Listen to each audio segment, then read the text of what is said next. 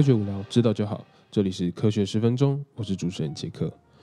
呃，这几天因为工作比较忙的关系啊，加上身体有点不舒服，所以呢，星期一、二都没有去更新。所以呢，我决定星期三、星期四就连续两天为大家献上，诶，有趣又有新知的科学新闻啦。那我们废话不多说，直接进入第一则新闻吧。呃，第一则新闻其实蛮有趣的，它是跟营养学有一点关系的，那跟生化也有点关系。那就是科学家发现，如果在青少年的食物时候啊，如果吃了很多垃圾食物的话，其实对大脑是有伤害的。那我们先来聊聊，就是呃，我们在这里面就会聊聊一些饮食习惯啊之类的东西，所以比较特别一点。好，那研究人员发现说，如果说青少年吃了太多垃圾食物的话，在十岁到十九岁的时候，就是大脑还在发育的时候，如果吃了太多垃圾食物的话，不仅对身体就是有一些肥胖啦、糖尿病的影响，还有对大脑其实也会造成伤害。汉堡啊、炸薯条啦、高油脂、高糖类的食物，其实会对成长中的大脑造成思考的伤害，甚至会影响到你的记忆跟学习能力，更有可能会影响到日后，就是如果你长大成人之后啦，你的行为判断。你忧郁的情绪，或者是你焦虑的一些感觉。那 Rachel 教授呢？他发现就是正在成型中、正在呃成熟中的大脑，比其他时期的大脑更容易对食物的呃反应比较敏感。那这次的实验有超过一百个实验的样本数，那都是对于就是在成型期的大脑，还有食物选择跟不同的食物造成大脑的一些影响的研究。那呃，这个研究呢，其实有三个重要的结果。第一个呢，就是高速成长中的大脑其实都还没有完整的一个资讯呃沟通 communication 系统，所以呢，对于风险控管啦跟行为的规范都还在慢慢学习累积经验之中。那青少年的时候，呃，第二个就是在青少年的时候，大脑会很容易说，因为能吃垃圾食物，然后能。就是想到垃圾食物而感到非常开心，那这样的一个循环可以很容易的启动脑脑脑中的一个奖励的机制，所以就会让你大脑更喜欢去吃这个东西。那第三个呢，就是环境啊，也会影响到大脑的成熟，那包括他们感受到的压力，他们在青少年时候感到的孤独之类的。那结论其实就是对于青少年的大脑，垃圾食物的吸引力是非常大的，而且这是一个恶性循环。那主要呢，prefrontal cortex 这个大脑的部分是控制我们的行为，然后了解到背后原因，然后分析思考的大脑组织。那这个部分其实也是大脑中最后就是才成熟成型的一个部分。但是呢，大部分的决定其实都在这个组织里完成的。那多巴胺的作用也是会在这个 prefrontal cortex 会有给你很大的一个开心的感觉。那主要来说呢，多巴胺其实我们我们常常听到嘛，但是多巴胺其实怎么样作用的？它会跟神经细胞产生呃连接，然后会产生一个快乐的讯号，然后把这个快乐的讯号呢一直沿着神经系统这样传递下去。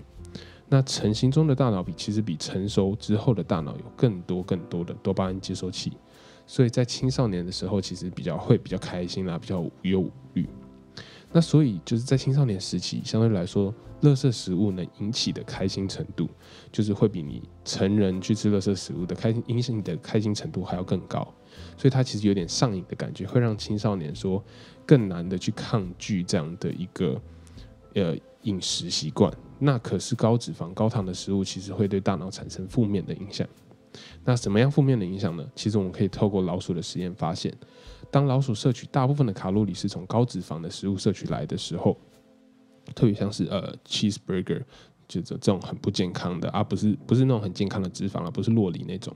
那不仅他们的体重增加，他们糖尿病的机会增高。那激励测试其实也比正常饮食的呃老鼠还要低，特别是 working memory 的部分。那什么是 working memory？working memory 就像是说你。呃，今天下班之后，就是在脑袋中记好说，哦，我要去超市买这五样东西。可是你走到超市之后，你可能忘了一样东西、两样东西，或者是你全部记得，这个东西都是 working memory 的部分。还有基础的决定判断啦，也跟 working memory 有关。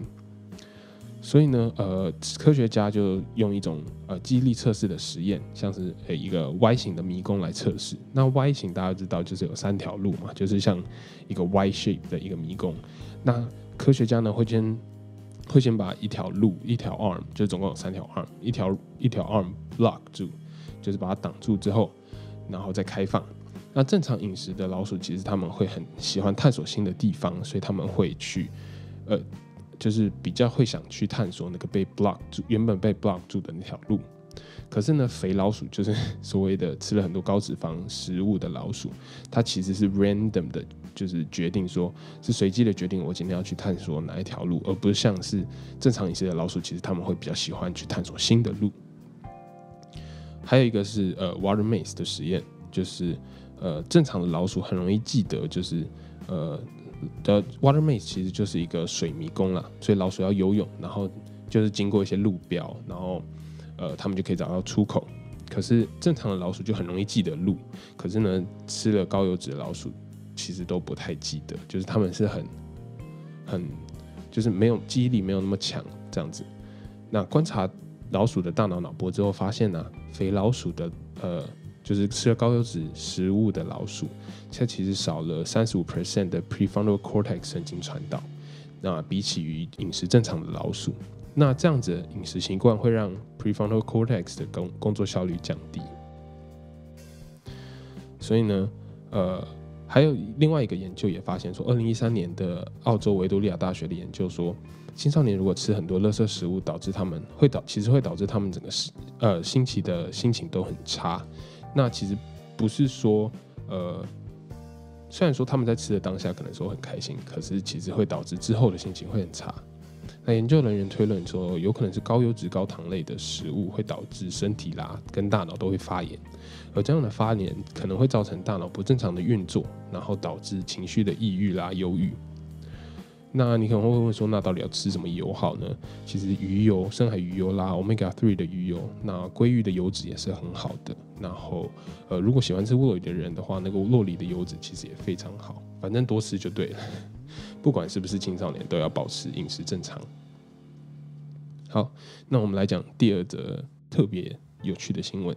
就是呃，你家的狗狗其实它不会认脸。新的研究发现说，其实狗狗啊并不会认，没有认脸的这个动作，或者说，呃，狗狗不会对脸产生一个 impress 的现象。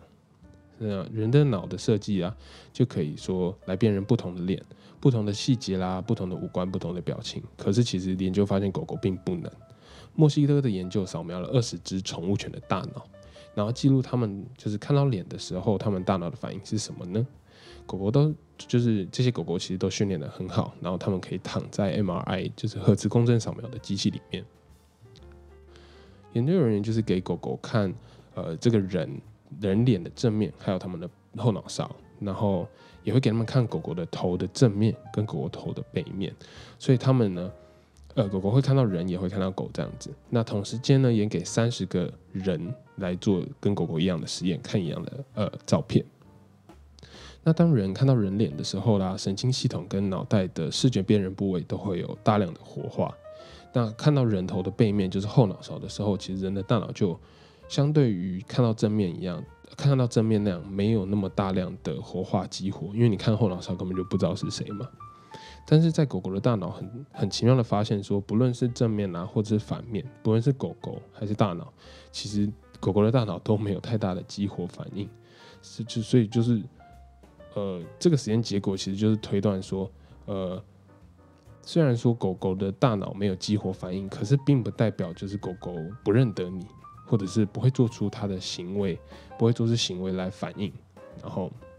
所以其实不用太担心，你家的狗狗啊，其实不一定就是只靠视觉来辨认谁是主人。那猫咪其实也一样，就是它们可能都是用气味啦、跟你的轮廓或者你的声音来辨认哦，你是我的主人还是你是陌生人。